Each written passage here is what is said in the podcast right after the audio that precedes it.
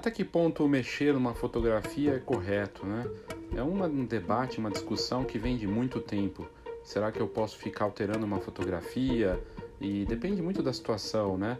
Na parte da mídia, de fotojornalismo, é altamente condenável, né? É totalmente proibido, na verdade, porque você está alterando e fazendo uma nova versão daquela imagem. Em prêmios famosos já tiveram fotos que foram tiradas do prêmio, até foram é, revogados né, esses prêmios, porque o fotógrafo alterou né, o fundo, tirou uma pessoa da imagem. Trabalhos de fotógrafos famosos também, é, lá fora, lendários, é, também já tiveram esse tipo de problema, em que o fotógrafo foi lá e alterou a imagem para que elementos que estavam na cena fossem eliminados, retocados. Mas tem uma situação que vai além disso, né? No histórico da fotografia, mesmo na época do analógico, já havia, já havia e sempre existiu retoque nos filmes, nos negativos, para se alterar uma imagem e ter um resultado diferente.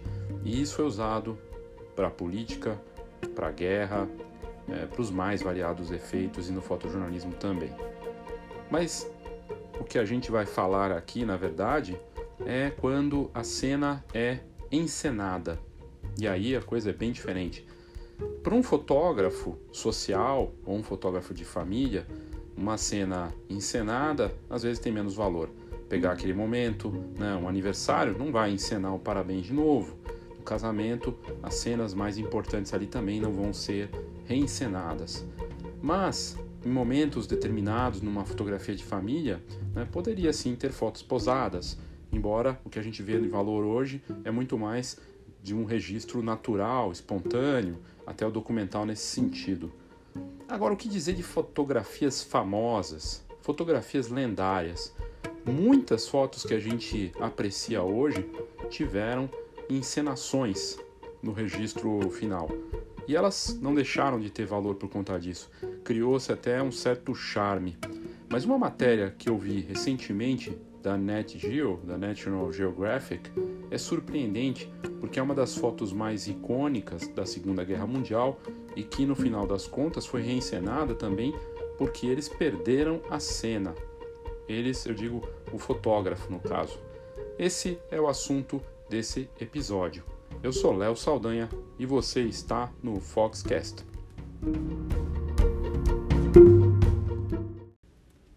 Eu tinha ouvido falar já dessa cena da Segunda Guerra Mundial que ela tinha sido encenada, né? que uma foto icônica que na verdade não representava a realidade. A gente vai abordar mais para frente nesse episódio outros momentos famosos de guerras que também foram encenados ou que existe uma paira uma dúvida se aquela fotografia realmente ocorreu ou não. Mas no caso a matéria que eu vi, que eu fiquei impressionado, pela cobertura fantástica, como sempre, né? A National Geographic é hoje a única conta de, realmente de fotografia, né? Que valoriza fotos maravilhosas é, no Instagram, com maior audiência no mundo, tá entre as 10. É, a gente até deu sobre isso no ano passado. Acho que até aqui no Foxcast também. E eles trouxeram essa matéria que foi traduzida aqui no Brasil, saiu no site nationalgeographic.com em português. E eu falei, poxa, eu preciso falar disso no Foxcast não tem a ver com negócios, não tem a ver com tecnologia, tem a ver com o que é mais puro na fotografia, que é aquilo que ela reproduz, né? E, e na, na chamada a matéria já mata, né? Ah, o título da matéria é Essa icônica foto da Segunda Guerra Mundial foi forjada? Conheça a verdadeira história. Matéria que foi publicada na National Geographic Internacional e traduzida. Ela saiu, se não me engano, no último dia 20 de, de fevereiro nos Estados Unidos e depois, agora essa semana, aqui no Brasil. E fala dessa imagem inspiradora que resgatou a moral de uma nação e levantou suspeitas de que talvez fosse perfeita demais para ser verdade. Esse é o subtítulo dessa matéria. É, a foto, talvez você já, se você é bem informado, aí andou acompanhando, talvez você saiba do que eu estou falando, é aquela foto de que representa é, a vitória né, do, da conquista né, da, dos Estados Unidos, é, quando eles, na batalha é, de Iwo Jima, né, eles é, subiram, é, subiram o topo de uma colina nessa, nessa ilha de Iwo Jima, uma fortaleza japonesa, né, que foi defendida de forma violenta, inclusive representada num filme do Clint Eastwood, né? E, e até foi tratado disso no filme também, né? Dessa fotografia. É, a gente está falando de um momento, de um clique que foi feito em 23 de fevereiro de 1945, quando seis fuzileiros navais dos Estados Unidos hastearam essa bandeira norte-americana, então no topo dessa colina na ilha de Iwo Jima. E o fotógrafo que clicou foi o Joey Rosenthal. E na matéria diz, ele teve sorte e capturou o momento em uma única imagem imortal. segundo a matéria, em poucas semanas, a foto se tornou o tema da sétima campanha de títulos de guerra do governo dos Estados Unidos. Um selo postal também exibia a imagem, a cena foi reproduzida diversas vezes no cinema. Uma, homenagem mais duradoura talvez seja uma escultura monumental da bandeira sendo hasteada. Ela foi baseada inteiramente na foto da Associated Press, que ele estava trabalhando né, para fazer a cobertura, de Rosenthal, e está localizada acima do rio Potomac, na margem oposta da capital dos Estados Unidos, Washington. E tudo porque o Rosenthal, segundo a matéria, apontou essa câmera Graflex 4x5 na direção certa e naquele exato segundo tirou a foto sem sequer olhar pelo visor. É o que diz a matéria. E aí, é, muita gente, né, uma foto perfeita, aquele momento né, deles ali empurrando a bandeira para cima dos Estados Unidos, ainda mais uma nação tão patriota como a norte-americana, né, um momento crucial de vitória, de conquista, de amizade, de camaradagem dos combatentes, né, e, e aí, pelo resto da vida, o Joe Rosenthal teve que refutar, segundo a matéria, as acusações de que tudo aquilo foi forjado. E aí o que a matéria traz é que naquele dia, na verdade, cinco dias após o início de uma das batalhas mais sangrentas da Guerra do Pacífico, o Joe Rosenthal ele tinha apenas uma coisa em mente: subir o monte, né? Né? E subir o monte e, e à medida que ele ia subindo, que a trilha se tornou mais íngreme, ele disse que começou a refletir e torcer para que aquela subida valesse a pena. Mesmo assim, apesar do Rosenthal ter chegado tarde demais, ele chegou na hora certa. Antes de chegar no cume do cone vulcânico, que tinha 168 metros, né, que tem 168 metros de altura, no Monte Suribati, uma equipe de fuzileiros navais já tinha hasteado uma pequena bandeira dos Estados Unidos. E aí o fotógrafo do Corpo de Fuzileiros Navais, o sargento Lewis Lowry registrou o momento em que o mastro improvisado foi erguido, mas a visão da bandeira provocou um ataque das tropas japonesas. Ao deitar-se no chão para se proteger, o Lowry quebrou a câmera e desceu a colina para buscar outra. No percurso, ele encontrou o Joe Rosenthal, que a gente já comentou, que ainda se esforçava para chegar no topo, e lhe contou as más notícias, que a bandeira já havia sido hasteada sensacional essa história e realmente rende um livro, rende um filme. Eu tinha que contar isso aqui. Algo me disse assim: puxa, isso aqui é o tipo de história que vale a pena citar. Eu vou colocar inclusive a matéria completa, né, o link para essa matéria, porque eu sempre dou as fontes do que eu estou lendo, do que eu vejo e nada mais justo, né? E vale a pena ver a foto, para quem não conhece, acho difícil ninguém ter visto, talvez tenha assistido no filme ou visto sem saber que era desse fotógrafo, né? Mas a história é fascinante e eu vou colocar aqui nas notas desse episódio para você conferir. Mas tem mais coisa impressionante nessa história que a gente vai contar na sequência.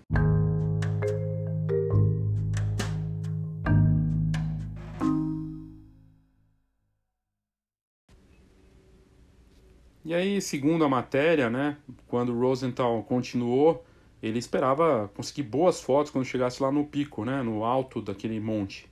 Quando ele chegou lá, ele viu a equipe de fuzileiros navais se preparando para levantar uma segunda bandeira maior, ali sob ordens da Marinha, que queria ver aquele símbolo nacional, né, a, bandeira norte-americana, que pudesse ser vista por todos, que é algo absolutamente psicológico, mas numa guerra cada coisa conta, né? E os fotógrafos de guerra, segundo a matéria, quase nunca têm uma segunda chance de conseguir ótimas fotos. Mas o Rosenthal sabia que a sorte estava do lado dele, segundo o artigo. Ele precisava correr contra o tempo e obter uma boa vantagem imediatamente antes de a segunda bandeira ser levantada. Então, rapidamente, o fotógrafo, de, o fotógrafo que tem 1,65m de altura, né, ele empilhou uh, alguns sacos de areia para poder subir e, e aí ele estava é, junto com ele um cinegraf, cinegrafista no local. Ele viu que, que o, o cinegrafista estava ali, né, e tudo mais, né, perguntou se estava tudo bem. E, e o, o exército norte-americano, ainda no texto, diz que ele tinha, tinha dispensado o Rosenthal como fotógrafo, porque eles diziam que a vista dele não era boa, mas que são, segundo a matéria, né, o Rosenthal dizia que os reflexos é que contam no fotografia de guerra e que ele era muito rápido nesse sentido.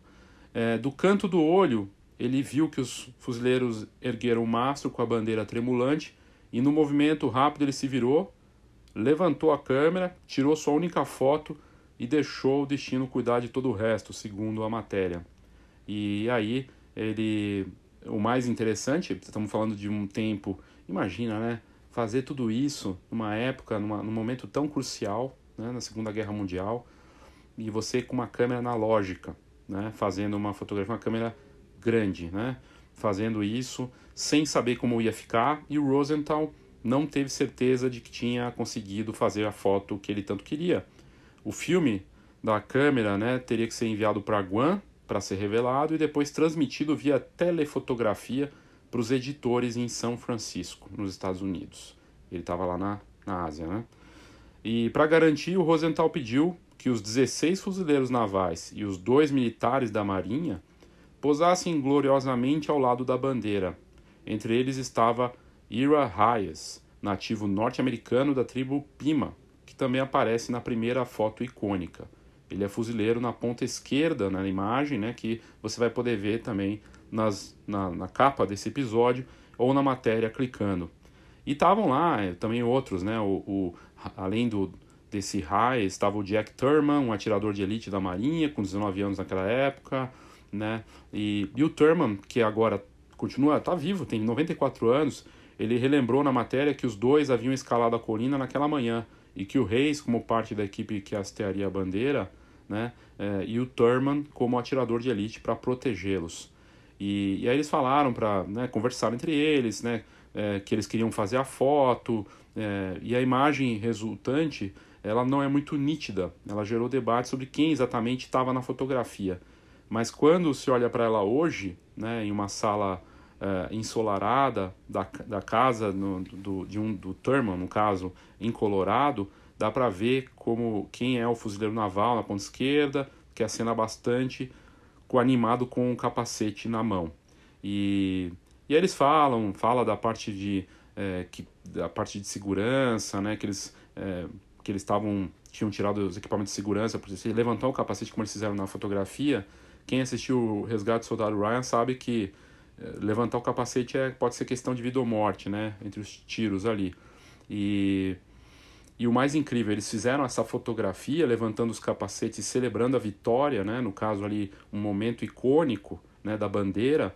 E quando eles levantaram os capacetes, estava rolando tiroteio. Então é um negócio surreal, né?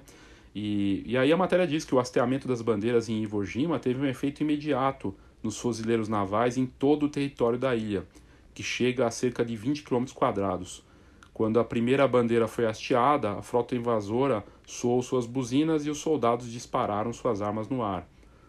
Que sensação, lembrou na matéria o Bill Montgomery, de 95 anos, um dos poucos fuzileiros navais que chegaram a Iwo Jima no primeiro dia de batalha e permaneceram até o amargo final. E ele diz, aspas, eu me senti extasiado, sabia que tudo havia acabado, muitos de nós haviam sido mortos, mas nós conseguimos, fecha aspas. E o Thurman, que é o atirador de elite que estava no grupo na foto, ele compartilhou o mesmo otimismo com os seus colegas fuzileiros, mas era uma falsa esperança. A batalha de Iwo Jima ainda durou mais um mês, causou mais de 26 mil baixas norte-americanas, incluindo 6.281 vidas. Uh, e, uh, apesar de tudo, né, deixou a bandeira no topo dali do, do desse, dessa coluna de Suribashi e uma né, aquela, fo, aquela fotografia lá que eles fizeram com aqueles ventos fortes ali do, do Pacífico, né? Mas aquela visão da cena, né? Ela inspirou os fuzileiros navais durante os cansativos dias e noites da guerra. E a matéria mais para o final diz que mesmo depois de escurecer, né? O Thurman, né? No caso o atirador, ele disse que continuavam atirando, que tinham os clarões, as explosões, e, e eles, mesmo assim, viam a bandeira ali, se sentiam inspirados, lembravam do hino, as bombas que explodiam no ar durante a noite realmente confirmavam que a nossa bandeira ainda estava lá, porque eles podiam ver com os clarões, eles conseguiam ver, né? Dois dias depois que o Rosenthal, Joe Rosenthal, tirou as fotos no topo de Suribachi, a Associated Press divulgou a imagem icônica, uma foto que ganhou o prêmio Pulitzer, que é, até hoje, o principal prêmio de jornalismo do mundo, tanto para fotógrafos quanto para jornalistas. E ela parecia perfeita demais, mesmo na época já se falava isso. Até a morte do fotógrafo, aos 94 anos de idade, de idade em 2006, ele passou a vida inteira defendendo essa foto contra alegações de que seria uma imagem falsa. E quem diz isso é o ex-editor executivo de fotografia da Associated Press, o Hal Buell, em uma entrevista. Mesmo depois de oficiais militares e editores da revista Life conduzirem uma investigação e concluírem que era uma imagem jornalística autêntica, o boato seguiu mesmo assim. O sargento Lowry, que era fotógrafo militar, que conseguiu subir antes, né, tinha um preparo bacana, mas perdeu a foto do século porque a câmera quebrou, disse durante anos que a imagem de Rosenthal havia sido possivelmente forjada. Agora, aquela história do concorrente. Aqui eu faço uma pausa para você ver uma série de coisas né, que a gente pode tirar como lição e de uma história fascinante, né, que rendeu livros, rendeu histórias, muitas matérias. Essa matéria da NetGeo é espetacular e merecia aqui um episódio só para falar disso, caso você não tenha lido essa matéria. É, que até nessas horas a concorrência ocorre, né? mesmo numa guerra, tem dois fotógrafos, um é do exército, o outro lá está fazendo a cobertura. Aquele que bobeou e quebrou a câmera fala que a outra foto de quem conseguiu fazer é forjada. Eu acho curioso, né? E, e eles, é, segundo a matéria mesmo, depois de tudo isso, os dois fotógrafos continuaram amigos, né? E, e o Joey foi ao funeral do, do, do Low Lowry e, e aí cada vez foi diminuindo o número de homens que testemunharam que a foto do Joey preserva né, esse espírito de um dos momentos mais inabaláveis da Segunda Guerra Mundial. E, e aí uh, o Jack Thurman, aquele atirador de elite, diz que pensa nisso sempre que vê a bandeira balançando ao vento até hoje. Essa bandeira está dizendo para todos nós: ainda estou aqui, amigos, amigos, ainda estou aqui. É fascinante a história, né? E de um fotógrafo que fica defendendo a sua fotografia, e esse é o papel tem que ser nosso, né? Quem cria uma imagem ou, ou, do conteúdo ou qualquer coisa, você tem que defender com unhas e dentes. Eu fiquei pensando que, independente de ter sido forjado ou não, e ele foi lá garantir, na verdade, um momento porque é, não tinha certeza, não tinha digital. Ele tinha que fazer o trabalho dele como profissional e garantir que aquela cena não fosse perdida.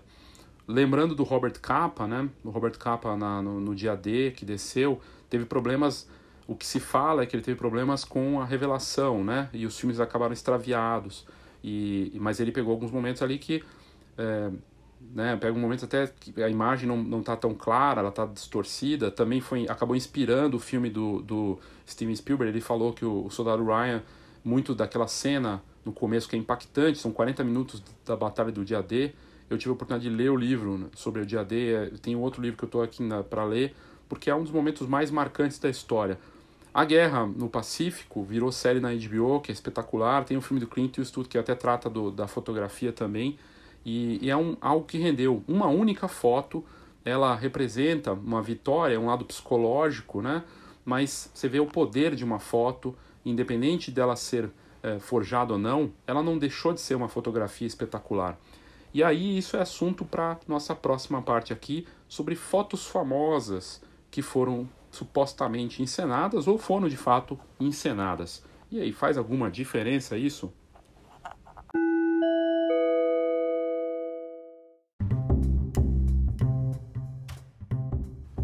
Duas novidades sobre a GoImage que podem te interessar, coisas que a marca acabou de anunciar do nosso patrocinador oficial aqui do Foxcast. Primeiro, o evento GoImage On Stage 2020 foi anunciada a data e será nos dias 19 e 20 de maio em Caxias do Sul. Para você fazer sua inscrição e saber mais, é só entrar em goimage.com.br. Eu posso falar, participei do evento alguns anos atrás e foi um dos melhores eventos de fotografia que eu já fui, um congresso espetacular com palestras de altíssimo nível, não só de fotografia, mas de inovação, de negócios, tendências e com grandes referências do mercado, não só do Rio Grande do Sul, mas de várias partes do Brasil, e tenho certeza que a pauta desse ano vai ser muito bacana mais uma vez. Você pode ir nas notas desse episódio e clicar no site da goimage.com.br para ter mais informações sobre esse evento que promete. A outra notícia também da GoImage é que eles anunciaram uma promoção realmente imperdível, perfeita para quem quer renovar ou criar o portfólio aí para 2020. 70% off para fazer o seu mostruário. Isso mesmo, em toda a linha de álbuns até o próximo dia 15 de março. Então, se você tiver interesse, o desconto é válido para toda a linha de álbuns. É só ir no site goimage.com.br e você consegue esse essa promoção aí muito bacana da GoImage nas notas desse episódio. A gente tem o link que leva direto para essa promoção dos mostruários. É uma oportunidade porque mostruário é a chance que você tem para renovar os álbuns que você vai mostrar aos seus clientes e você não vende se você não mostrar e o mostruário tem que estar tá bacana, tem que estar tá bem feito para você poder ter um impacto relevante aí com seus clientes. Então aproveite essa, essa promoção até o dia 15 de março, 70% de desconto em toda a linha de álbuns para mostruários da Go Image. Saiba mais nas notas desse episódio. No próximo dia 30 de março, eu estarei no Rio de Janeiro em parceria com a Escola Brown 41 para mais uma turma do seminário Marketing 4.0. Vai ser um dia inteiro, uma turma presencial, para a gente falar e mergulhar no marketing de cada participante. É uma atividade personalizada, a gente aborda a importância do marketing no seu negócio de fotografia, mas sem receitinha pronta, sem fórmula mágica. Então, se você está precisando dar uma sacudida e entender onde acertar e o que fazer no seu negócio mas gerando as perguntas certas para você, esse pode ser o momento certo para você fazer e o local certo para você participar. A Escola Brown 41, que é parceira, vai organizar essa atividade e nas notas desse episódio tem o link para essa turma no site direto da Brown 41. Participe, clica lá e tenha mais informações. Dia 30 de março, no Rio de Janeiro, uma segunda-feira, é um dia inteiro dedicado ao marketing. Rumo é uma atividade que nós criamos para atender necessidades de quem precisa fazer um reposicionamento do seu negócio de fotografia de forma personalizada. É 100% digital, mas não é um curso online, porque é feito via atendimento com cada participante. São atendimentos específicos que acontecem no Skype, WhatsApp, e-mail, e é uma forma de você se reposicionar no mercado, ter o posicionamento correto, criar o seu produto único né, e buscar isso para adicionar valor e poder fugir da guerra de preço, usando as técnicas do composto do marketing 4.0 e fazer tudo isso com orientação da Escola de Negócios Fox. É colaborativo, é digital e pode te ajudar a ter bons resultados aí no seu negócio de fotografia. Para mais informações, clique aqui nas notas do episódio em Rumo, que você vai saber mais. Então o que, que eu fiz? Eu fui pesquisar sobre matérias, né, e ver o que, que tinha de conteúdos falando disso, né, de fotos famosas que foram encenadas, né, não retocadas necessariamente, mas encenadas que tinha esse lado aí da, da de ser ou não ser, né, é, de verdade. E também a questão importa. É, no caso de fotojornalismo, claro, né, que tem a importância histórica, mas e se na dificuldade técnica, o profissional tentou fazer o que fosse melhor para ter um clique daquele momento. Uma das fotos que saiu numa matéria do Washington Post, e já tem algum tempo, é uma matéria de setembro do ano passado, é, traz que a foto dos trabalhadores no Empire State, é, que é conhecida como almoço no arranha-céu, lembra dessa foto? Você deve, sabe, eles todos sentados numa viga de aço, enquanto estão almoçando, é uma foto icônica né, de trabalhadores americanos e, segundo a matéria do Washington Post, ela não é exatamente o que parece. É, ela representava no, a força do país é, e sempre é usada nas divulgações do Dia do Trabalho no norte, nos Estados Unidos, Labor Day, mas o que eles estariam ali no, no o andar, no 70 andar, né? Imagina, tá num, num, lugar tão alto e, e essa foto, enfim, é, é uma foto marcante e foi feita é, em setembro de 1932, é, durante a Grande Depressão, né? E na rua 49 West, é, lá de Nova York, é, o, tá, a foto que representa a construção do Third Rockefeller Plaza, que hoje é um ponto turístico, né, de Nova York, e os trabalhadores ali lutando para construir aqueles 70 andares e numa hora que eles param para uma pausa, estão ali sentados naquela viga sem nenhuma proteção, compartilhando suas, seus cigarros, sua comida e parecem até bem relaxados, como se nada tivesse acontecido. E, e aí o que essa matéria traz é que essa foto que foi é, feita há tanto tempo, né? É, e que foi publicada tantas vezes nas redes sociais e muitas vezes sem dar o crédito, né? é, que ela teria sido, na verdade, na verdade é, encenada. E o que a matéria do Washington Post diz é que ela foi encenada e que os homens que estão na foto, eles são trabalhadores mesmo e que eles construíram realmente o, o, o prédio tudo mais, é, do, onde está hoje o NBC Studios e tudo mais, mas é, que na verdade, ao invés de eles estarem ali no meio do almoço, é, o fotógrafo posou eles é, para vários takes. Então eles teriam feito é, posadamente aquela foto. Eles não estavam no momento descontraído. O fotógrafo pediu para que eles fizessem várias cenas para o que seria a propaganda daquele novo prédio. E os historiadores acreditam que é, o prédio chamado de RCA Building, né, é, enfim, tinha esse, essa característica e ele queria mostrar isso, né?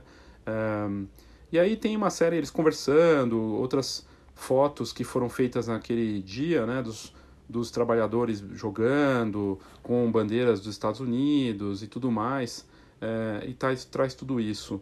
É, a foto em si, né? A foto do, do fotógrafo, é, do Batman, né?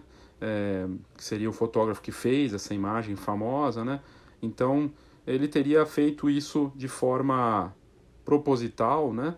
Mas muda o impacto da foto saber que ela foi encenada?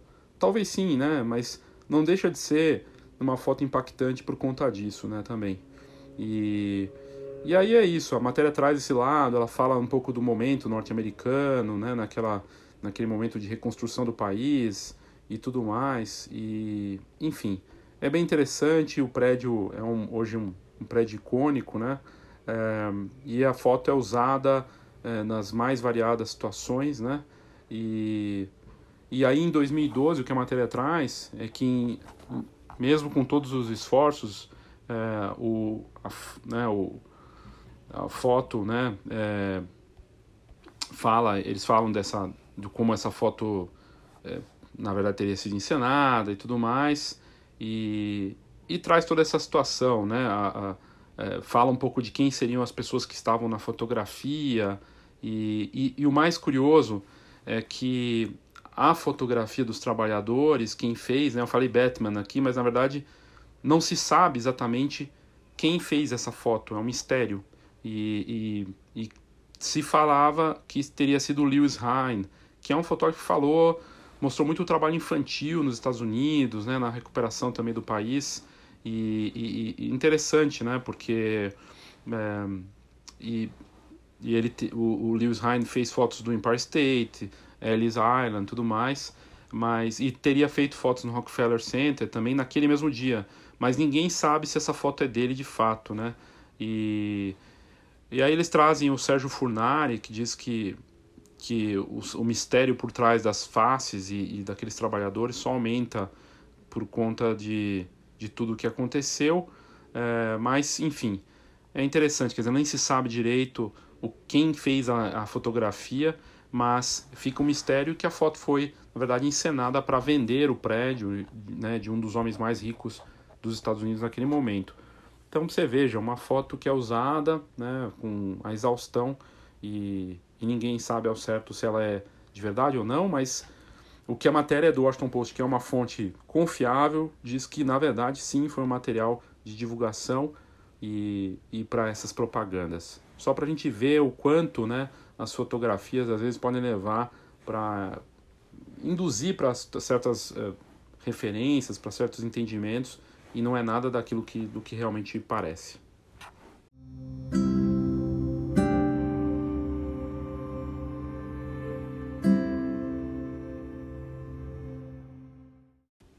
Aí outra foto icônica que também foi encenada foi a foto do Robert Doisneau, que, em que ele faz é, em Paris dois casais, é, duas, um casal, né, um, um homem e uma mulher é, se beijando, né, no que parecia ser uma, uma foto de momento, na verdade foi também encenada. E é uma das fotos mais icônicas do século XX, é, virou sinônimo de amor, de Paris, né, a cidade do romance, e o nome dessa foto é Le Baiser de l'Hôtel de Ville, né, o, o, beijo do Hotel de Ville. E eu não sei falar francês, tá? Então me, me perdoe. E inclusive foi exposta inúmeras vezes pela Europa toda, no mundo todo. E o fotógrafo francês Robert Doisneau é dos mais respeitados, reconhecidos, assim como o Joe Rosenthal se tornou icônico né, com o, teu, o trabalho dele, o, o Doano também.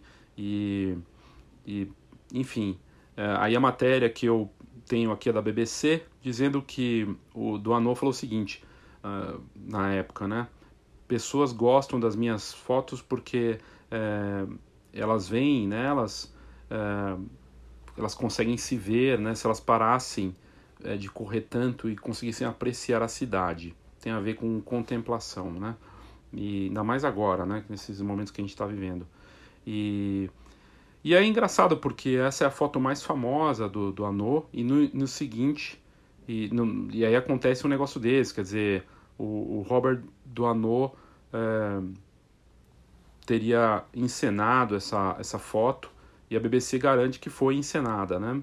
E, e é interessante, né? Uh, a matéria traz a Francine de Roludil, que é uma das filhas do Duanot, e, e ela, ela é co-curadora de uma, de, uma, de uma exposição que mostrou o trabalho e tudo mais.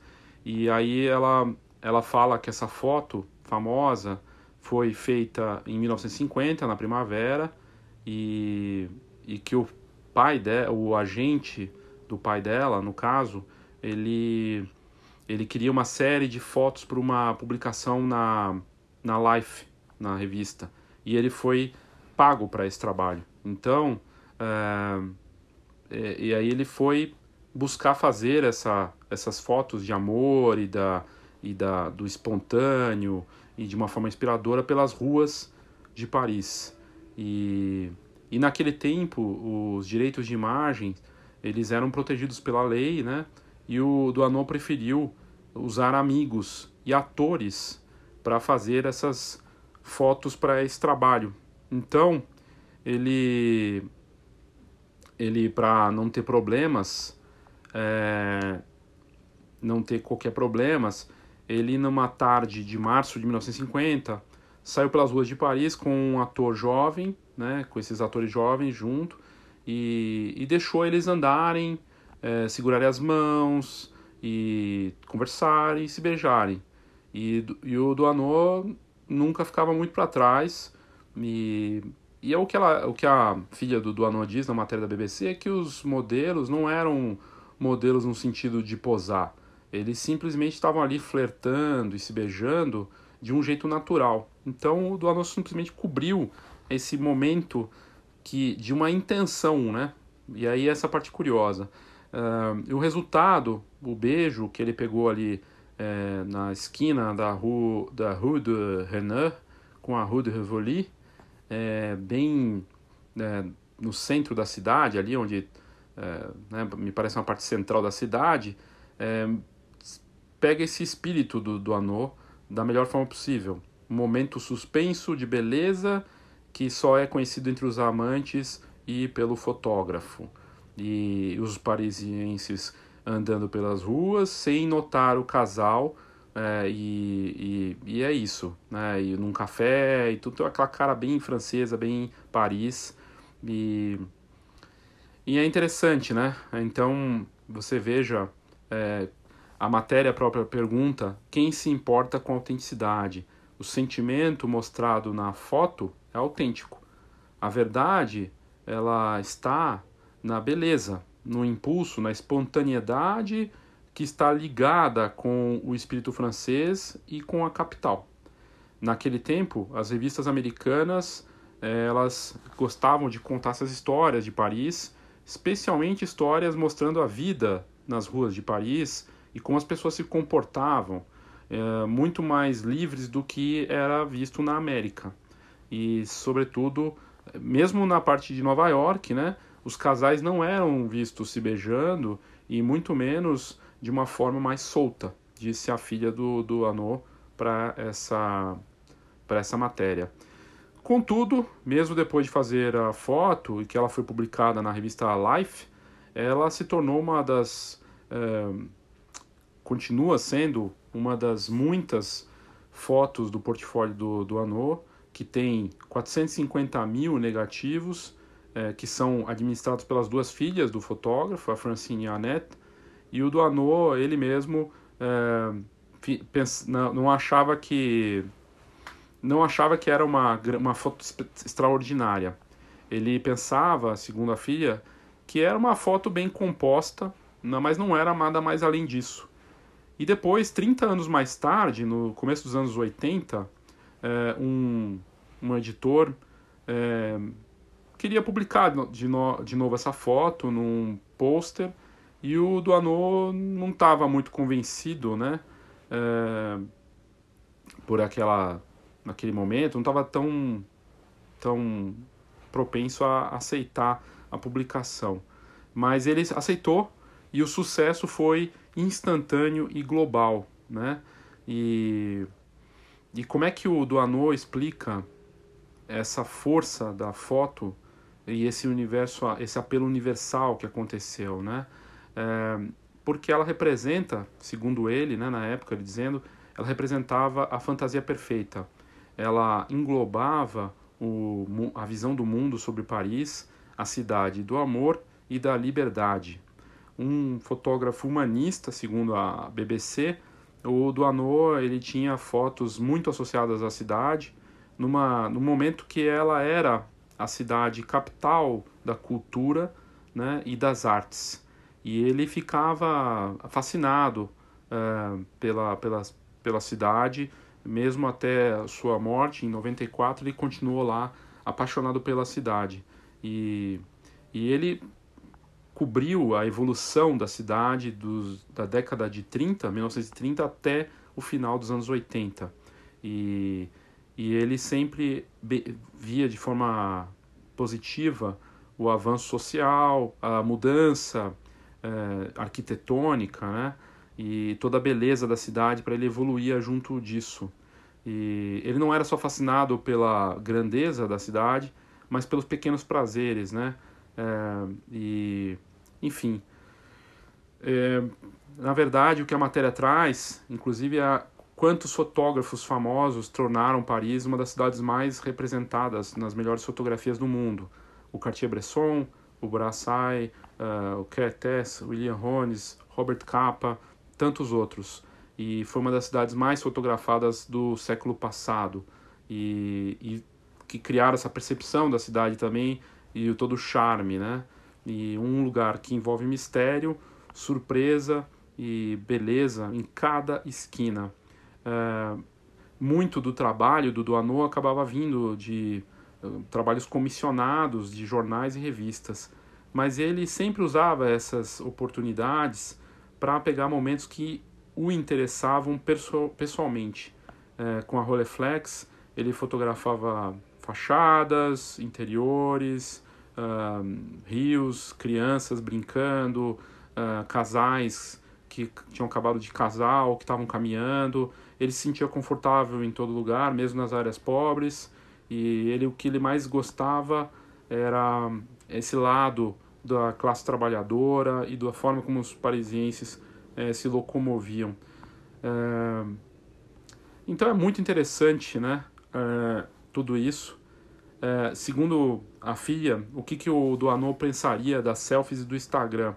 Ela acha que ele adoraria ver como a fotografia se tornou popular e tão acessível, mas ele, ela acha que ele ficaria um tanto quanto é, chocado com essa cultura da selfie e com a obsessão da vaidade e da, do egocentrismo, né, para não ver um, um, um panorama das coisas de uma forma mais ampla, é o que diz a matéria. Fascinante o que ele diz, porque eu falei disso do Ansel Adams recentemente no meu Stories. Eu falei que o, o Ansel Adams trabalhou por muitos anos no marketing do Parque Yosemite. O Ansel Adams é um dos fotógrafos mais lendários, assim como o do Anô, de todos os tempos. E ele procurava trabalhar nas coisas que ele conseguisse encaixar a fotografia nisso. O marketing precisa de imagem. Então, para você ser marqueteiro, você tem que saber trabalhar com imagem. E ele achou na, no marketing do Parque Yosemite, ele adorava fotografar a natureza, ele encaixou ali o trabalho dele até se tornar um fotógrafo lendário, né, o Ansel Adams. E da mesma forma do Anô, que encontrou uma forma de encaixar a paixão dele pelas ruas, pela fotografia de rua, pelos momentos, com os trabalhos que ele tinha, uma coisa combinada com a outra. Que é algo, algo que eu valorizo muito. Eu acho que a gente saber encaixar aquilo que a gente tem paixão por, o, por aquilo que a gente tem que fazer é uma forma inteligente de se trabalhar. Mas o case do, do Anô é tão fascinante quanto o do Joe Rosenthal e mostra que o valor de uma foto, independente dela ter sido encenada ou não, também não se perde tão facilmente.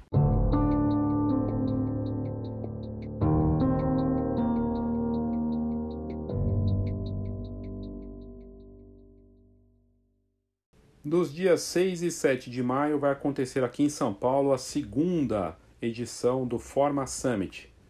Só que nessa edição, várias novidades. Forma Summit é o nosso evento para o mercado de formatura, mas não só ele, também o mercado de foto escolar. Esses dois mercados combinados são maiores do que todos os mercados de fotografia que a gente conhece, casamento, newborn, família, porque atende 60 milhões de clientes em potencial, crianças que estão em diferentes níveis de estudo, e que vão se formar ou que estão tendo toda essa jornada e que pode ser registrada por empresas de fotografia, de foto de formatura ou de foto escolar. Nesse dia todo, nesses dois dias, a gente vai ter uma série de palestras, debates, falando de marketing, falando de tendências, de produtos, gestão, de técnicas, tudo para você entender, investir, reajustar ou apostar nesse mercado fascinante. Para mais informações, aqui nas notas desse episódio tem o link para o Forma Summit 2020, dia 6 e 7 de maio, aqui em São Paulo. Participe!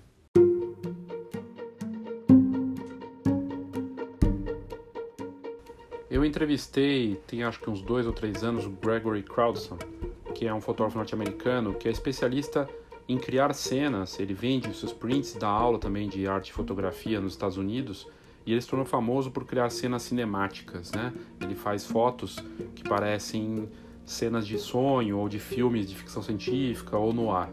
E são todas cenas encenadas, cenas que ele cria para fazer a foto, verdadeiras produções cinematográficas para gerar um clique fascinante. E para ele isso é arte, e ele encena nesses momentos.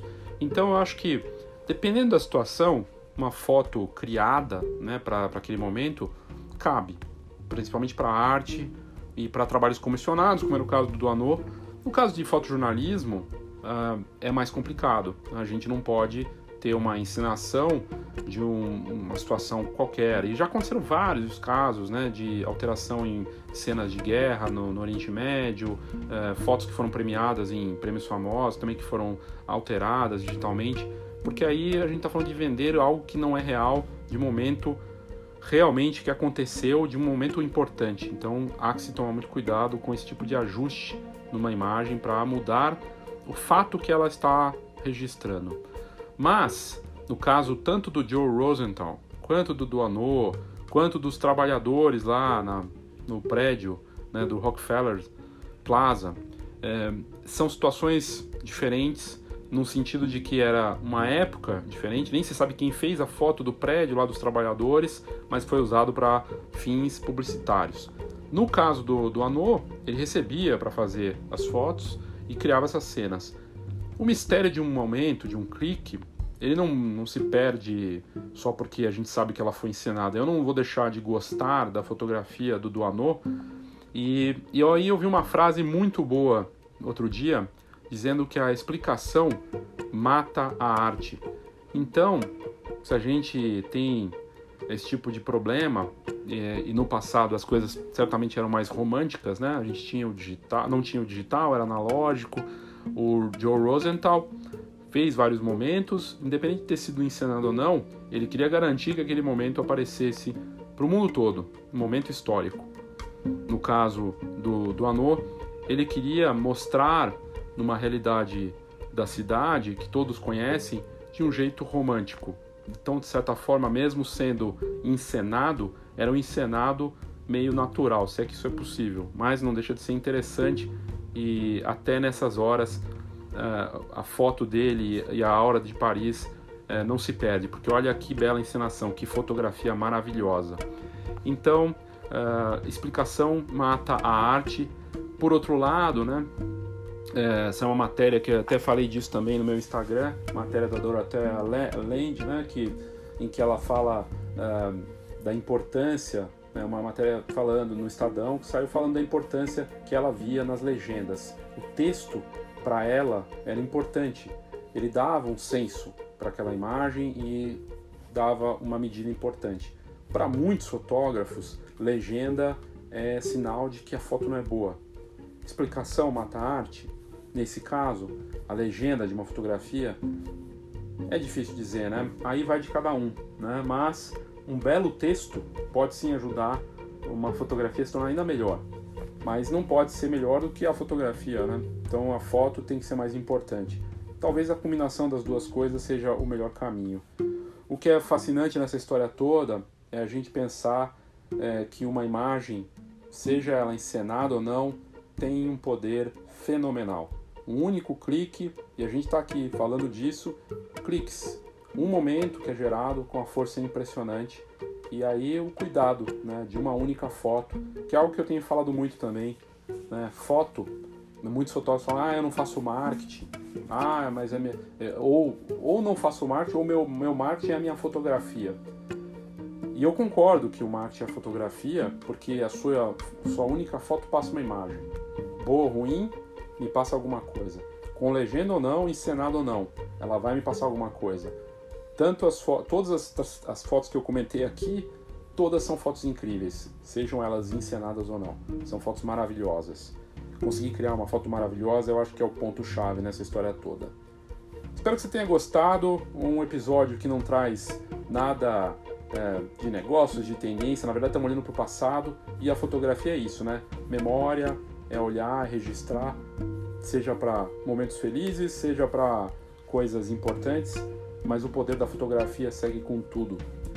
Obrigado aí pela sua audiência e até o próximo episódio.